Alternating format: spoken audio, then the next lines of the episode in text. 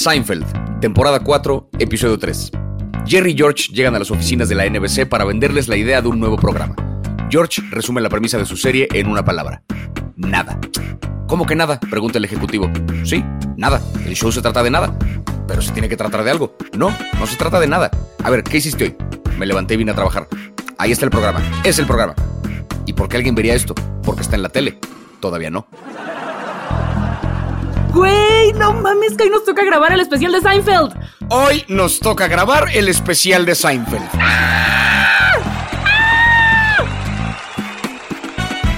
Lo que suena en tus oídos es un episodio especial de Seinfeld, porque sabemos que hay muchas, muchos fans allá afuera y todavía más gente que la tiene en sus listas desde muchísimo antes de que llegara Netflix. Yo soy Plaqueta e igualito que Frank Costanza, tengo un problemita de ansiedad y como no más no se me da la meditación, prefiero gritar Serenity now.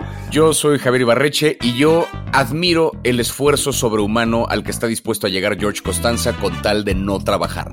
Trabajar tanto para no trabajar, con eso me identifico muchísimo. Yo soy Luisa Iglesias Arvide y así como Elaine Marie Benes, mi cabello se esponja a niveles insospechados con el calor, amo los signos de exclamación, bailo espantoso, me pongo como loca en el metro, tengo insomnio, me dan ataques de risa en los peores momentos y además tengo el honor y la admiración inclusive de ser tocaya de Julia Louis Dreyfus.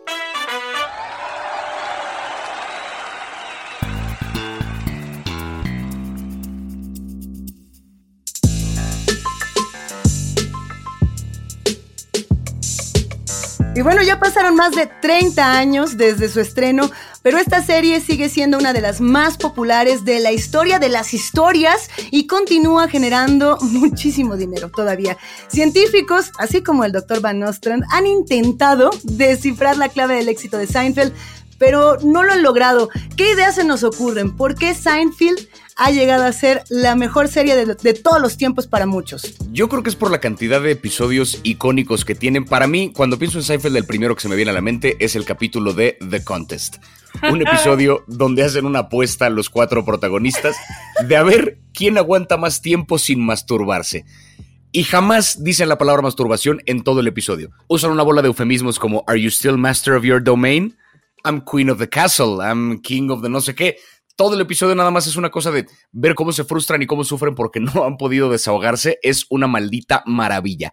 Este episodio es un ejemplo de que Seinfeld tocó temas que eran tabú en los 90, como la masturbación, como el sexo, como el aborto, y se saltó la censura justo usando eufemismos, usando otras palabras. Por ejemplo, hay una cita, hay un episodio en el que Elaine sale con un güey y el güey se saca el pito, así, así de la nada. Entonces, para hablar de esto, eh, dice, he took it out, it out, se lo sacó, así, sin mencionar el pene. Eh, también hablaron del aborto en algún momento, y Lane está saliendo con un güey eh, que cree que es perfecto, pero pues, su límite, su deal breaker es que el güey sea antiderechos y ¡pum! Él está en contra del aborto, entre otros muchos, muchos temas. Bueno, pero volviendo al tema de los episodios, uno de mis favoritos es el de la limo, en el que George va por Jerry al aeropuerto, pero se le descompone el coche, entonces no tienen cómo regresarse a Manhattan. Eh, y ven a un chofer que trae un letrero que dice O'Brien y Jerry sabe que O'Brien no se subió al avión. Entonces George dice, güey, yo me hago pasar por O'Brien y usamos ese aventón. Y pues resulta que se suben a la limo y todo se empieza a complicar porque O'Brien era un supremacista blanco, un neonazi, y entonces hay una, hay una manifestación que quieren linchar a O'Brien y George ya al final así de, no, no, no, yo no soy, yo no soy. Obviamente lo conté fatal y esto es mucho más chistoso cuando lo ves, pero no más de acordarme me muero de risa. Creo que esa es una de las mayores dificultades cuando uno habla de una serie como Seinfeld, y es que quieres contar los chistes, quieres arrojarte a ello, pero tienes que verla para disfrutarla y, tienes que verla para poder tener todos estos códigos y todos estos temas absolutamente locales. Seinfeld, que está tal cual basado en la interacción de cuatro personajes, Jerry Seinfeld, George Constanza, Cosmo Kramer y Elaine Benes, ¿no? E, estos cuatro, en particular, digamos que es la, amistad entre George y Jerry, pero justamente eh, en todos estos episodios vamos conociéndolos a cada uno de ellos y, y nos vamos sumergiendo. Si yo tuviera que elegir un episodio, así uno nada más, además de The Contest, hijo, yo me quedaría con el incendio de Fire, cuando Kramer está saliendo con esta pelirroja que trabaja con Elaine y que es totalmente efusiva y que todo le llena de emoción y que se desborda y que por alguna razón va a ver un show de, de Jerry y, se lo echa a perder, ¿no? Se lo echa a perder con su entusiasmo y entonces, bueno, Jerry quiere cobrar venganza y entonces va a la chamba de Elaine solamente a buscar a esta morra y acaba todo de pleito, la morra se escandaliza, se sale corriendo, pierde un dedo en un accidente, créeme, lo recupera y al final del día eh, todo se vuelve una tremenda confusión que acaba en un incendio, en, en una fiesta infantil donde George por alguna razón está rodeado de niños y de viejitas, tendrían que verlo nuevamente, y avienta viejitas, avienta niños, todo le vale con tal del salir corriendo primero. Y el bombero le dice, eres una horrible persona, ¿cómo puedes vivir contigo mismo? Y George dice, bueno, pues pues está cañón, ¿va? Sí, sí está cañón vivir conmigo mismo.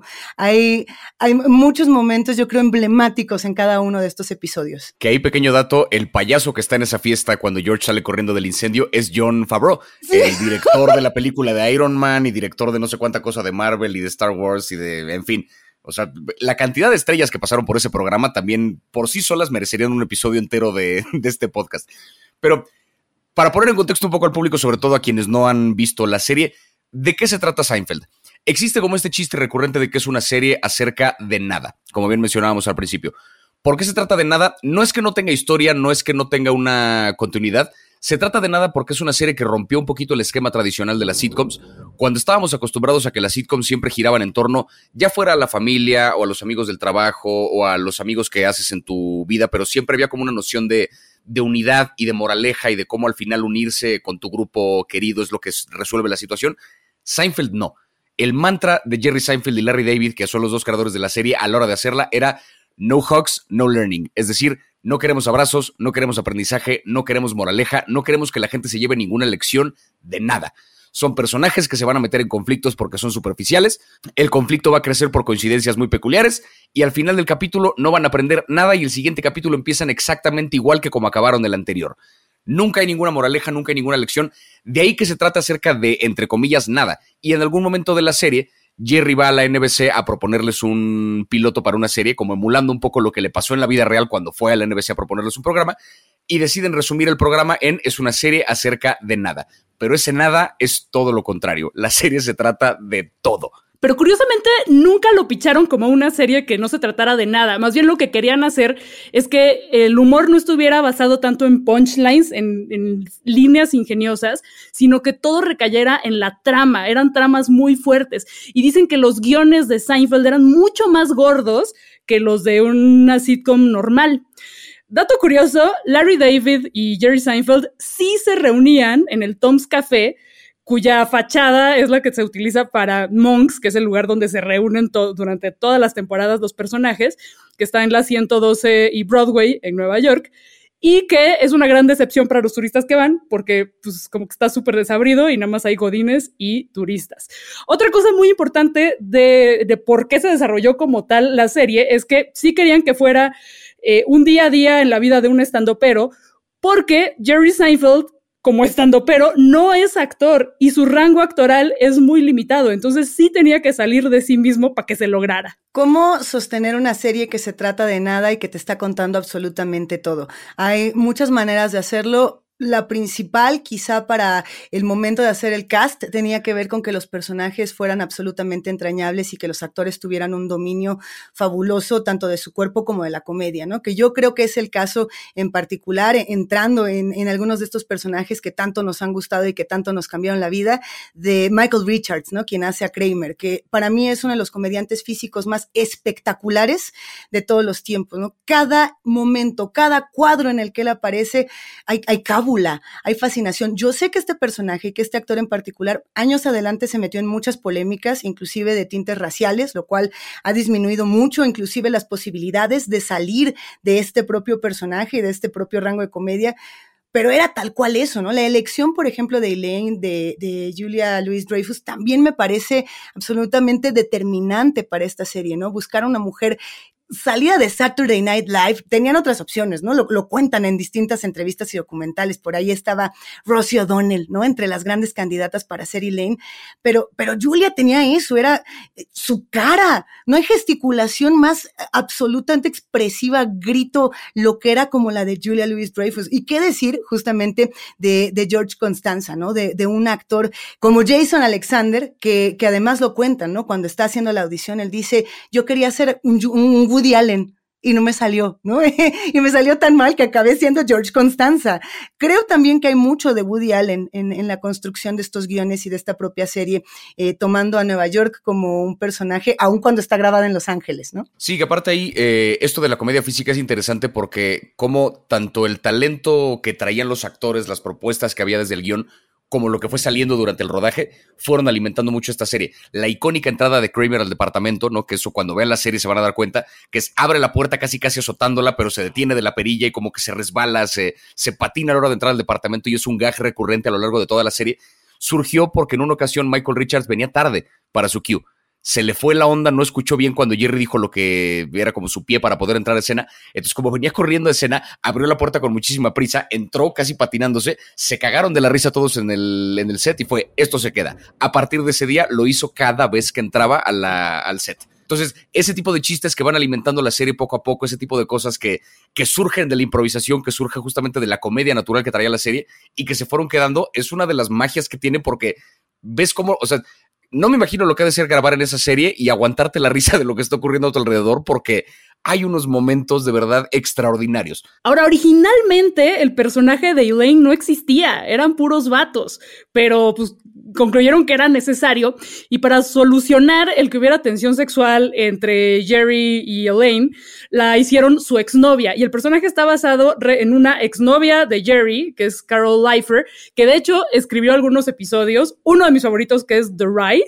que en el que los papás de Susan y de George se conocen y los papás de George llevan un pan que a la mera no sirven, así que súper ardidos se lo llevan de regreso y luego tienen que armar un plan para regresar el pan a la casa de los papás de Susan que son súper fifís. ¡Ah! Amo. Bueno, ese, ese dato. Y escogieron a Julia Louis Dreyfus porque era guapa, pues sí, la neta, la, la escogieron porque querían belleza hegemónica para atraer al público masculino, pero nada recae, sobre todo en las primeras temporadas, nada recae en su belleza. De hecho, se viste como fuera de lo convencional, con ropa vintage, con ropa holgada, tiene el pelo siempre esponjado. Eh, ya más adelante en las temporadas sí, eh, como que le cambian el, cambia el peinado y cambia un poco la ropa y empieza a haber tramas basadas en que es súper guapa, como cuando la mandan a, a seducir al güey de la NBC con su escote. Y otro dato curioso que me encanta es que Kramer está basado en un vecino extravagante que igual que el Kramer de la serie, se la pasaba inventando cosas y pichando ideas extrañas y le ofrecieron mil dólares por los derechos de su vida. No sé si fue un deal bueno para él, no fue, no sé si fue un deal malo. Lo que sí es que luego sacó provecho y vendía tours de su vida, como de o sea, basó su vida en hacer negocio, en ser el verdadero Kramer. Y luego hay un guiño en la serie sobre este deal cuando Cosmo Kramer le vende los derechos de su vida a Jay Peterman por, no me acuerdo por cuánto, pero resulta, obviamente, como todo en la serie, resulta mal. Como por 300 dólares, una cosa así. una cosa así. Y, justo, ¿no? Pensar en estos cuatro personajes, en todos los que vamos a estar eh, abordando un poquito más adelante, y pensar en lo magistral que, que, eran estos guiones, ¿no? La, capacidad de los guionistas eh, de poder cambiar las historias y de poder dar giros que nunca antes se habían visto en sitcoms, ¿no? Cuando, por ejemplo, llegamos a la temporada 7, y yo sé que estamos haciendo saltos aquí y allá, pero uno puede ver Seinfeld justamente así, ¿no? Dando saltos, uno puede crear distintas aventuras. El final de la temporada 7, cuando deciden matar a la prometida de George, es decir, a, Susan, a mí me pareció totalmente fuera de lo común. Y recuerdo la primera vez que, que vi este episodio y que, y que además George Constance está totalmente aliviado cuando, cuando muere Susan, cuando le dice el doctor así como, híjole, pues sabes qué, no la armó, ¿no? y, que inclusive las risas que se tienen en el, en el show son como de, jiji, me río, no me río, ¿qué está pasando? Era, eh, me parece que eran de estos guionistas indomables, ¿no? Y que justo eso, definían el, el camino de los guionistas hacia adelante, es decir, puedes contar historias y salirte de los arcos convencionales y no va a pasar nada, o a lo mejor pasa todo, quién sabe. Y es que justamente lo que, lo que volvió a esta serie tan icónica y la razón por la que sigue siendo de algún modo vigente es precisamente esta falta de moraleja y esta falta de conclusiones moralinas que tenía, ¿no? Pensando en un final como ese. Le dicen a George, tu prometida se acaba de morir porque los sobres que compraste tú para las invitaciones de la boda eran tan baratos que el pegamento del sobre era venenoso. Y tu esposa, después de estar llenando tantas invitaciones, se murió. Y George reacciona diciéndole a sus compas, bueno, ¿quieren ir por un café? O sea, no. No, le, pudo haber importado menos porque el güey quería salirse de esa relación cuanto antes porque le tiene miedo al compromiso. Suena como una cosa muy horrible, pero lo, lo bonito de la serie es que justamente como nunca trató de darnos lecciones de nada, sino más bien hacerlos reír a partir de tramas muy sofisticadas, a partir de enredos muy peculiares, no caduca porque en ningún momento los personajes son modelos a seguir. ¿No? Los personajes están ahí para que uno se ría de ellos. Están ahí para que uno juzgue lo que hacen, están ahí para que, para que uno vea como la sofisticación justamente de la trama y enrede, de enredo en estas situaciones. No se trata de que nos enseñe nada. Entonces, contrario a sitcoms de esa misma época, pienso en un caso como el de Friends, por ejemplo, que cada vez que uno la revisita, como que ya empiezan a caducar ciertas lecciones, ya de repente hay cosas que dices, esto que me querías enseñar resulta que hoy en día ya no está tan bueno. ¿No? Cuando jugabas a ser como muy innovador, muy progresista, pues ahorita resulta que ya está bastante caduca tu idea. Con Seinfeld no, porque como nunca quisieron darnos lecciones de nada, ahí esa, esa serie va a perdurar por los siglos de los siglos, o sea, esa no va a caducar jamás porque los personajes jamás pretendieron enseñarnos ninguna lección. Y pensar que esta serie casi no se arma, porque cuando la presentaron dijeron, no, esta serie está demasiado neoyorquina y demasiado judía. Esto no le va a interesar al resto del mundo. Yo creo que no. Pero uno de los ejecutivos de la televisora neseó y dijo, no, no, no, o sea, aquí hay oro. Neseó, neseó, neseó, consiguió un deal Ay, por ahí la lanzaron, no tuvo mucho éxito, pero siguió aferrado hasta que la pusieron en un horario en jueves que sí pegó, ahí explotó la bomba y el resto es historia para fortuna de todo el universo. Hay, por supuesto, muchas series en, los años 80, ¿no? Que nos daban este tinte aspiracional y que nos hacían pensar que la comedia, muy al estilo de la comedia griega, tenía que tener esta suerte de coro, tenía que darnos una enseñanza, tenía que al final mostrarnos un personaje que tenía un aprendizaje, que tenía un arco y una reconciliación y, por supuesto, un final feliz. Nada de eso sucede, ya eh, lo, hemos conversado por acá, yo me quedo pensando si, si pusiéramos a comparar, no sé, a Seinfeld con The Cosby Show o con Full House o con estas series que justamente estaban intentando todo lo contrario, pues sería salir por entero de la norma. Y, y creo que una de las grandes eh, hazañas de, los guionistas y de los creadores y de los actores y de todo el universo de Seinfeld era que todo esto se reflejaba en muchos personajes, ¿no? Para poder probar que, que estos cuatro seres no iban a aprender nada, eh, no hugging, no learning, para poder tener esa premisa tenían que enfrentarse a un montón de personajes que, creo que nos podían matar de risa y inclusive de pronto yo hasta me sentía mal, ¿no? No, no sé si les pasó las primeras veces que, que uno veía esta serie decía, me siento culpable de estarme riendo de esto, no me quiero reír, ¿no? Con, con The Nazi, con, con The Nazi Soup o, o, con diferentes sujetos que decíamos, ay, es que no quiero que le vaya mal tampoco, pero necesito que le vaya mal para ver a mis personajes en acción. Sí, porque e, es que es bien interesante esto de, la falta de, de, lección, porque al mismo tiempo que no hay ninguna moraleja, sí hay una crítica bien fuerte a un montón de como minucia social, que era justamente el fuerte de la serie, ¿no? No nos van a dar una lección acerca de, por ejemplo, cómo debería ser el amor romántico, porque jamás hay una relación duradera, ni una, ni una gran historia tipo Ross y Rachel en esta serie, pero sí había un montón de comentarios acerca de como ciertas reglas sociales que, que Jerry, muy al estilo de su comedia de stand-up, criticaba. Pienso, por ejemplo, en un capítulo cuando van a ir una. El, el, capítulo donde dejan estacionado su coche en un, en un espacio para, para discapacitados. Que para personas con discapacidad, que lo dejan estacionado y la gente les hace mierda el coche porque pues estacionaron en un lugar donde alguien quería usar la rampa y no pudo y hay todo un caos. Van a este lugar, por, van al centro comercial para comprar un regalo para llevar a la fiesta de compromiso de no sé qué personas que se acaban de mudar juntos y George hace como esta cosa de, es que ¿cuándo para esto? O sea, un regalo para la boda, un regalo para cuando se mudan juntos, un regalo para cuando nace el niño. ¿En qué momento dejamos de regalarle cosas a la gente? Y hay como ese comentario acerca de, sí, ¿por qué este es un protocolo social? ¿Por qué tenemos que constantemente estarle regalando cosas a la gente cada vez que, que celebran cualquier tipo de, de evento, ¿no? Y ellos nos regalan cosas y nosotros a ellos.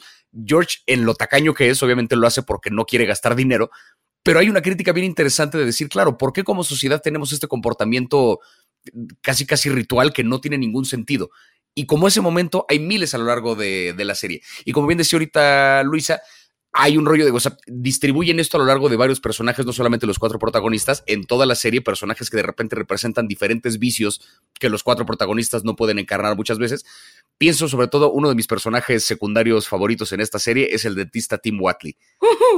Que sale a lo largo de varios episodios, que en un momento incluso dan a entender que abusó de Jerry cuando lo tenía anestesiado en su, en su, en su silla de, dentista, y que de nuevo, no es algo que estén perdonando, no es algo que digan como, ah, qué padre que pasó, lo juzgan como tiene que ser, pero desde la perspectiva de Jerry que pasó este evento, y cabe aclarar que ese dentista Tim Watley era interpretado por Brian Cranston, antes de Breaking Bad, antes de Malcolm el de en medio, Brian Cranston fue el dentista Tim Watley en Seinfeld. Y como esa figura pasaron un chingo por esta serie. Uf, sí, eh, también se habla de, del machismo, de la violencia sexual.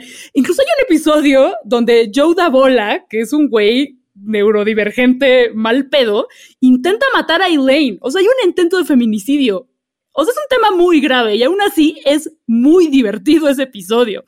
Pero volviendo al tema de, los invitados especiales y de las grandes celebridades que pasaron por ahí, eh, además de Brian Cranston, que, se convirtió al judaísmo y empezó a hacer eh, bromas de judíos, lo cual no le pareció a Jerry, así que empezó a hacer bromas de dentistas y que además es un güey que da roperazos. Tuvimos, por ejemplo, a Bob Odenkirk, o sea, sí, Saul Goodman, como ven, el güey, un güey que sale con Elaine y que ella está así de, oh, es que ya casi es doctor, pero no se gradúa porque es medio menso, no pasa su examen y en cuanto lo pasa, la bota, ¡pum! ¿Quién más? ¿Quién más se acuerdan? Yo me acuerdo de, guapas, guapérrimas, genias de la comedia que le entraron, ¿no? Courtney Cox, por ejemplo, eh, eh, justo en, los meros inicios, en los meros 90, ahí andaba Courtney Cox. Ahí andaba Terry Hatcher también, ¿no? Como, como una de estas eh, galanas, galanazas que, que, se iban apareciendo. Distintas Desperate Housewives también pasaron por ahí.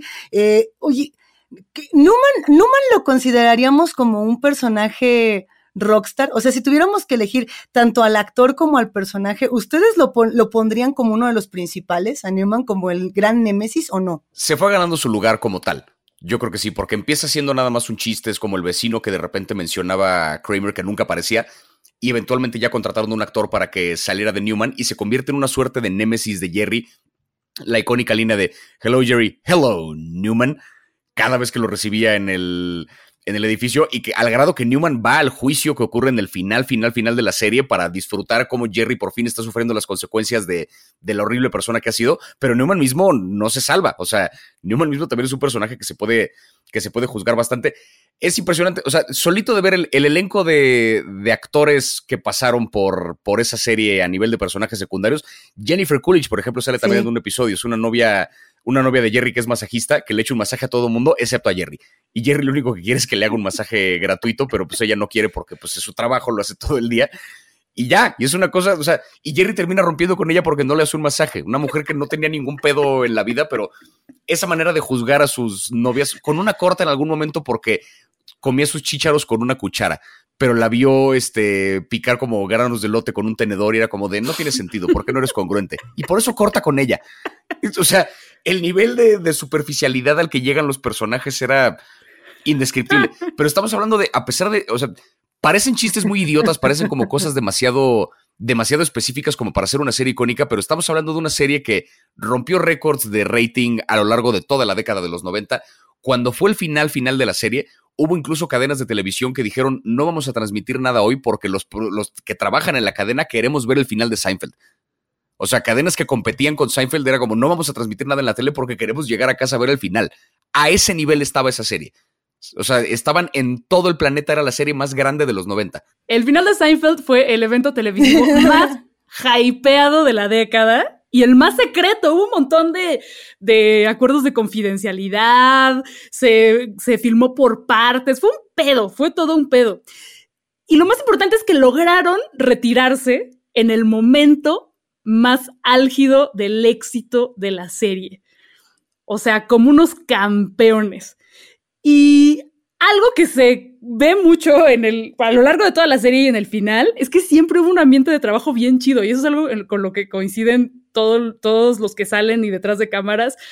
Y creo que por eso fue uno de los factores que, que hicieron que fuera un éxito tan pinche grande. Ahora bien, ahora bien, el final fue polémico.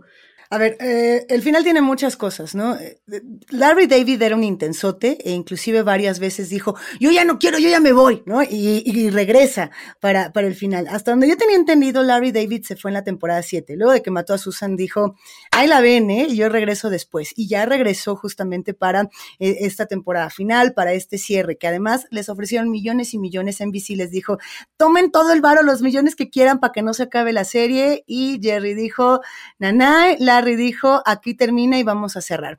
Para quienes no hayan visto el final, viene un poquito de spoiler, pero tampoco nos vamos a pasar de lanza, ¿no? Eh, están estos cuatro seres, ahí anda Kramer, ahí anda George, está Elaine, está Jerry, y les toca ver un asalto y ellos no hacen absolutamente nada, ¿no? Esa es un poco como la premisa, no hacen nada y al no hacer nada, eh, pues son sometidos a un juicio que sería por haber roto la ley del buen samaritano. Y en este juicio lo que nos ocurre es que vamos a tener que pasar a través de todos estos personajes el por qué estos cuatro son una bola de gañanes y son una bola de cabrones, ¿no? De eso se trata el episodio final.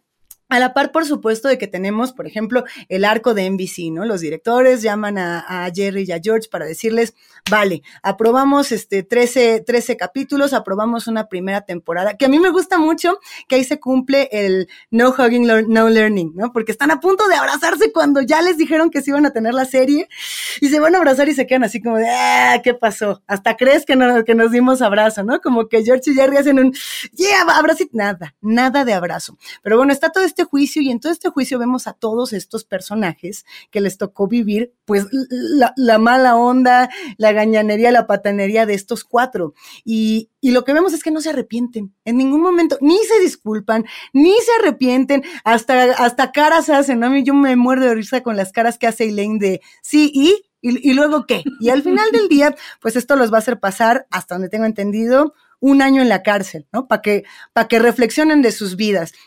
Una de las frases que más me gusta de este episodio, no sé si ustedes coinciden eh, conmigo en ese sentido, es cuando justo Elaine le va a decir a, Jerry, I've always loved you, siempre te he amado, y dice, I've always loved United Airlines. ¿No? Así como, es que, ¿qué me ibas a decir, Elaine? Y ella dice, ah, no, pues que I've always loved United Airlines, ¿no? Así como que te ha mordido un perro. Le aplicó el te ha mordido un perro.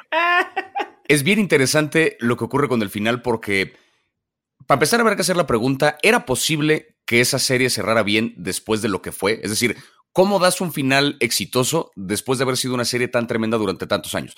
Tenían los escritores un dilema porque fue una serie que nunca tuvo episodios grandes. ¿A qué me refiero con episodios grandes? Nunca tuvieron estos especiales de eh, final de temporada en Las Vegas, final de temporada en una boda, final de temporada en nada. La serie entera se caracterizó por ser como autoconclusiva, por tener episodios que cerraban en sí mismos la trama. Eh, es difícil de pronto percibir como este capítulo de qué temporada era. ¿Quién sabe? Porque no importa. O sea, incluso podría Netflix incluso poner una opción de aleatorio para reproducir cualquier episodio de Seinfeld en cualquier momento y así podría uno verla completa en desorden y aún así tendría sentido. Entonces tenían un, dilema porque es un, ok, para hacer el final de la serie tenemos que hacer un episodio grande, pero eso un poco traiciona lo que hemos hecho durante todos estos años porque nunca hemos tenido episodios de ese calibre. En el final de la serie se burlan de todos los posibles finales de sitcom que existen. Primero les llega la noticia de que los van a mandar a California porque les aceptaron el piloto del programa de Jerry. Entonces, un posible final que es los personajes se van a mudar de ciudad. Pero les dicen, les vamos a prestar un avión para que se vayan de viaje a donde quieran. Ah, un segundo posible final que es los personajes hacen un gran viaje a otro lado aterrizan ahí de emergencia, es cuando ocurre todo esto del asalto, graban al tipo que asaltan, hacen chistes al respecto, los van a someter a juicio. Parece ser que la relación de Jerry y Elaine como que se va a consolidar, entonces tercer posible final de sitcom. Los personajes eh, por fin se van a juntar y por fin se van a declarar su amor, pero tampoco pasa. Y así durante todo el capítulo van como haciendo hints así de a lo mejor acaba por acá, a lo mejor acaba por acá. En algún momento incluso hay un reportero en la televisión que está como tratando el caso de, de lo que está ocurriendo en el, en el juicio y dice, parece ser que entre Lane y Jerry hay como mucha tensión amorosa. ¿Se juntarán? ¿Así acabará esta historia? ¿Quién lo sabe? No lo sabemos. O sea, explícitamente le está diciendo al público, es un quién sabe cómo chingados va a acabar esta serie, porque se burlaron de todos los posibles finales de sitcom que había. Y entonces es curioso porque el, el final como que trataron de jugar con eso y se burlan de eso en ese sentido, creo que es un final exitoso, pero también es un final que traiciona un poco la serie porque al poner en juicio a los personajes de los que nos hemos estado riendo durante tantos años, de algún modo nos están juzgando a nosotros como público. Es un ver la perspectiva de las víctimas de Jerry, de George, de Lane y de Kramer, es decirle al público, todo de lo que te llevas riendo durante nueve años está mal porque por primera vez estamos viendo la perspectiva de las víctimas. Entonces, es complicado porque no creo yo que por un lado no había manera de darle un final satisfactorio a la serie, pero por otro lado hicieron un final que de algún modo traicionó la propia premisa de la serie, pero por otro lado es un final muy divertido porque pues esta cosa del juicio para mí está muy cagado y hacen como todo un callback así de regresan todos los personajes que han salido durante toda la serie. Es un final complicado. Yo no podría decir es un final bueno, no podría decir es un final malo, es un final complicado porque era una serie complicada. Y todos coinciden en que es un episodio super X. La gente que lo hizo dijo, pues sí, no es uno de los mejores episodios, pero pues fue lo que se nos ocurrió para cerrar este pedo. A mí me gusta, a mí me parece que sí cierra bien. Em, y algo que hicieron muy atinadamente es que descartaron spin-offs descartaron cualquier serie derivada de Seinfeld, que pues obviamente hubiera tenido un éxito inicial, pero quién sabe si hubiera alcanzado ese nivel de genialidad. Claro que nos hubiera encantado ver un spin-off de Kramer o de George, obviamente, o qué tal que siempre sí se hace la serie y hubiera estado súper meta. No lo sé, pero qué bueno que no se hizo. Sí, e, efectivamente, la recepción de este capítulo final, pues, eh, fue malísima, pero creo que le ocurre a, casi todas las series de ese tamaño que terminan y pues siempre va a quedar alguien insatisfecho. Personalmente yo disfruté mucho el final, pero, pero que yo lo haya disfrutado no implica ni que sea un buen final ni que sea un mal final. Esto queda para la libre interpretación de todas y todos los que nos están escuchando para que se vayan a verlo y, y justamente eh, pues quedarnos pensando en lo que significa Seinfeld hacia adelante, ¿no? El tema de los spin-offs, por ejemplo, y la, las grandes maldiciones, ¿no? De decir, es que estos actores nunca pudieron superar o sí, a, estos personajes, ¿no? Un poco como este tema de Conan Doyle con Sherlock Holmes, que eh, le decían a él, eh, el Sherlock, y que él decía, no, es que yo soy mucho más que ese personaje, ¿no? Y si no me equivoco, solamente Julia Louis Dreyfus pudo como un poco dar ese salto. Jerry Seinfeld dijo, yo mejor me voy de aquí, yo, yo no, regreso a estos espacios. Sí, ahí, eh, digo ahora sí que Michael Richards tuvo sus propias polémicas después de eso en su carrera como comediante, razón por la cual tampoco nunca trascendió al personaje de Kramer. Eh, Jason Alexander tuvo por ahí un par de roles de invitado en otros programas, pero nunca tuvo algo tan importante como lo que era, como lo que era George Costanza. Eh, Julia Louis Dreyfus fue justamente la única que rompió ese esquema porque tuvo después una sitcom, la de The New Adventures of Old Christine. Es buena, es buena. Que es bastante divertida y que por sí sola se llevó bastantes premios. Después hizo la serie de VIP, que también es extraordinaria, donde ella es la vicepresidenta de Estados Unidos. Julia Louis Dreyfus, yo de verdad espero, digo, no sé por qué estaría escuchando este episodio porque está en español, pero si estás oyendo esto, de verdad, estoy enamorado de ti. O sea, la risa de Julia Louis Dreyfus a mí me tiene hecho un pendejo. Cada vez que se ríe en Seinfeld es como de, cásate conmigo, por favor. de verdad. Pero eh, se, Jerry en algún momento, Jerry Seinfeld platicó que cuando, cuando se reunieron los cuatro actores antes de grabar las escenas del final, final de la serie, se reunieron ahí en alguna parte del set como lo hacían antes de cada episodio. Y Jerry estaba pensando, tengo que decirles algo a manera de discurso, a manera de cierre, porque pues este es el final de la serie, ¿no? Es un evento importante. Y los juntó y les dijo algo así como, por el resto de nuestras vidas, nadie va a pensar en uno solo de nosotros sin pensar en los otros cuatro y no podría estar más feliz de que me haya tocado estar atado de por vida con ustedes tres. Y todos estuvieron de acuerdo porque fue claro, o sea, nadie puede pensar en Jason Alexander sin pensar en Jerry Seinfeld, y sin pensar en Julia Louis Dreyfus y sin pensar en Michael Richards. O sea, son cuatro actores que están atados de por vida, pero Jerry mismo lo dijo, es un, con esta serie ya nos quemamos de algún modo por el resto de nuestras vidas, pero qué feliz estoy de que nos hayamos quemado entre nosotros cuatro. Y es que de verdad es una serie que tiene tanta magia, tiene tantos momentos inolvidables este final que, también carece de aprendizaje, que carece de moraleja. Antes del final hay un episodio especial donde hacen como una recapitulación de no sé cuántos episodios de Seinfeld y como los momentos más bonitos. Ese es el cierre nostálgico medio cursi, digamos, que le pudieron haber dado a la serie, pero después de eso hicieron el final de temporada donde se van por toda otra historia. A mí el final también me gusta, pero no por eso es un final bueno. Sin embargo, la serie es tan, tan, tan grande que por malo que pueda ser el final, no le baja el promedio ni tantito. Es una serie gigantesca. Sí hay, que aclarar también, esto es importante para quienes no la han visto nunca, que las primeras temporadas, sobre todo la primera temporada, cuesta trabajo. No es una serie fácil, no es una serie que, que arranque tan fuerte. Cuando hicieron el trato con la NBC, les dieron una primera temporada de cinco episodios, además del piloto. El peor trato de la historia porque nadie creía en esa serie. Y por lo mismo, como que el, el, guion estaba como muy... Eh, o sea, la primera temporada, francamente, es medio aburrida. Sépalo. Pero contrario a lo que le pasa a muchas sitcoms que empiezan a, perder sentido y empiezan a descomponerse después de varias temporadas, Seinfeld crece todo el tiempo. La primera temporada es meh. La segunda tiene ya el icónico episodio del restaurante chino donde como que la serie se consolida y es, ah, esto es Seinfeld. La tercera temporada ya es oro y a partir de ahí cada temporada es mejor que la anterior.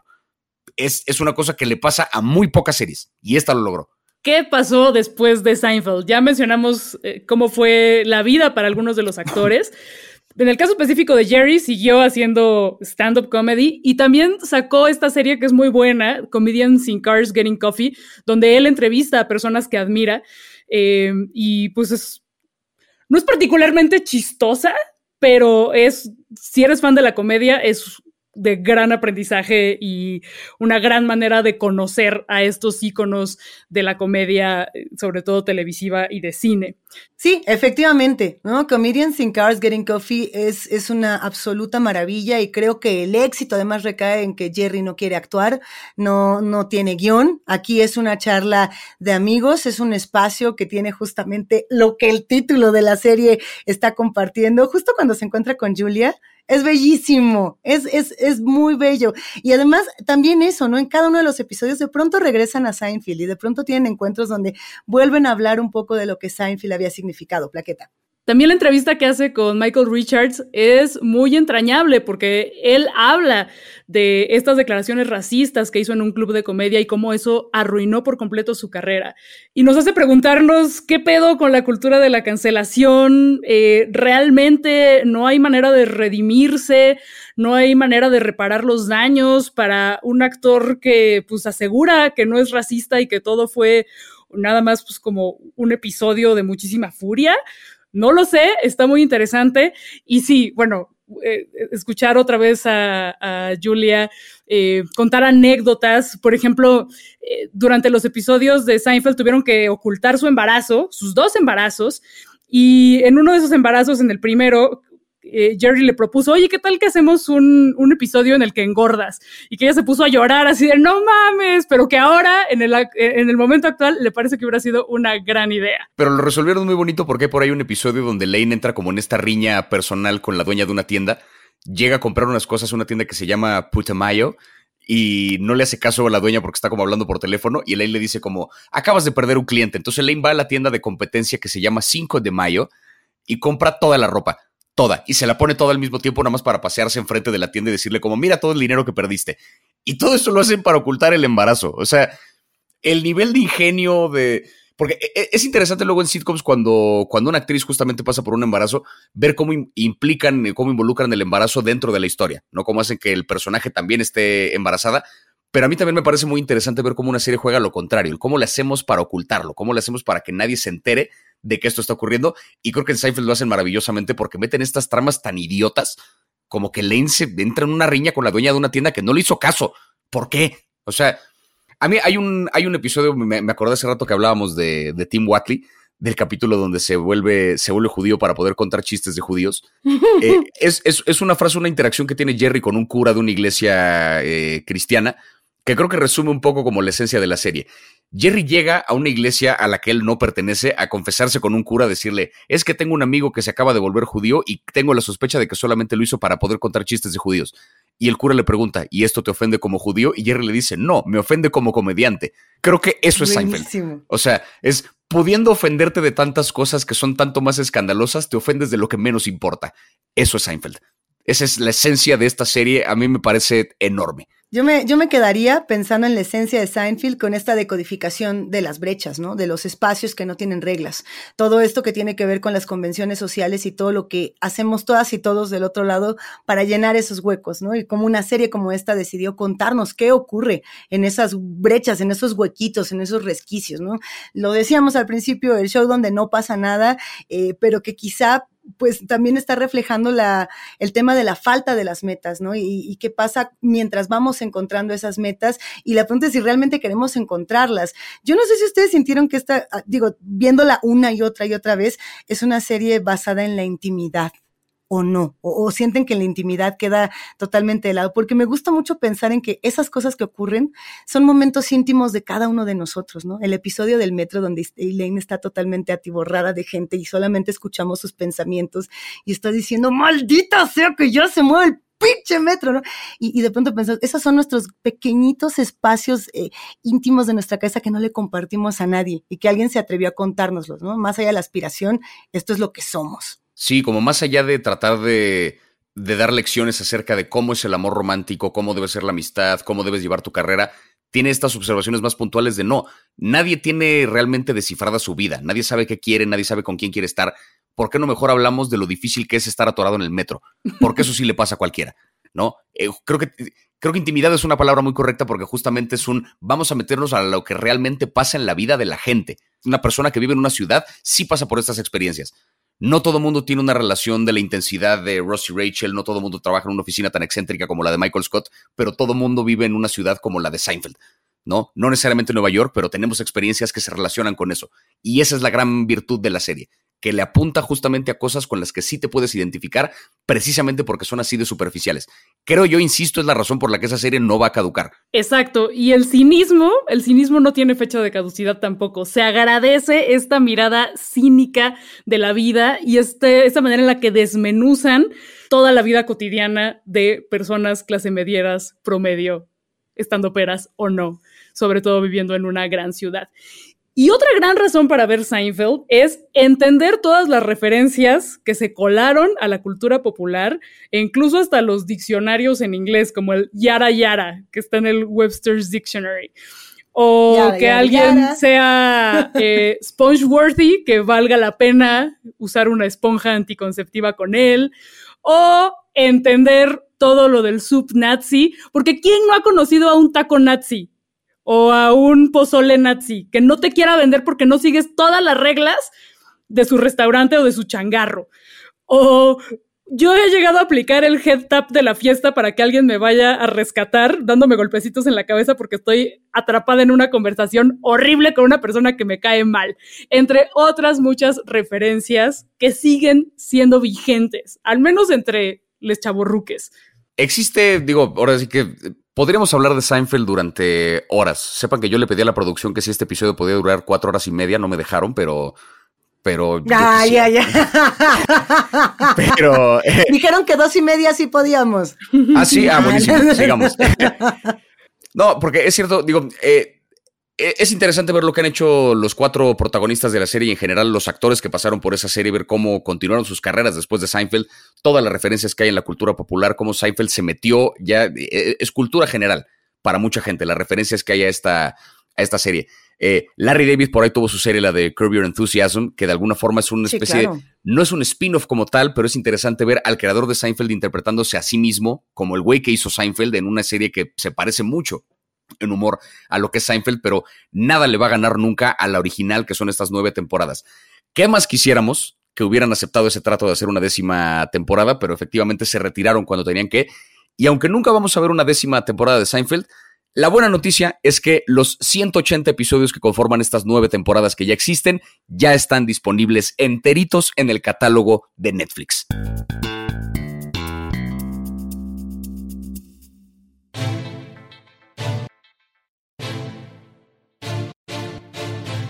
Espero que se hayan divertido tanto como nosotros con este episodio. Yo soy Plaqueta y si por ahí me ven con una puffy shirt, no se burlen, por favor. Yo soy Javier y a mí me encanta cuando una serie hace las cosas que vemos en el cine antes de que ocurran en el cine, como el capítulo en el que Yoda Bola encarna la historia completa del Joker 20 años antes de que el Joker existiera.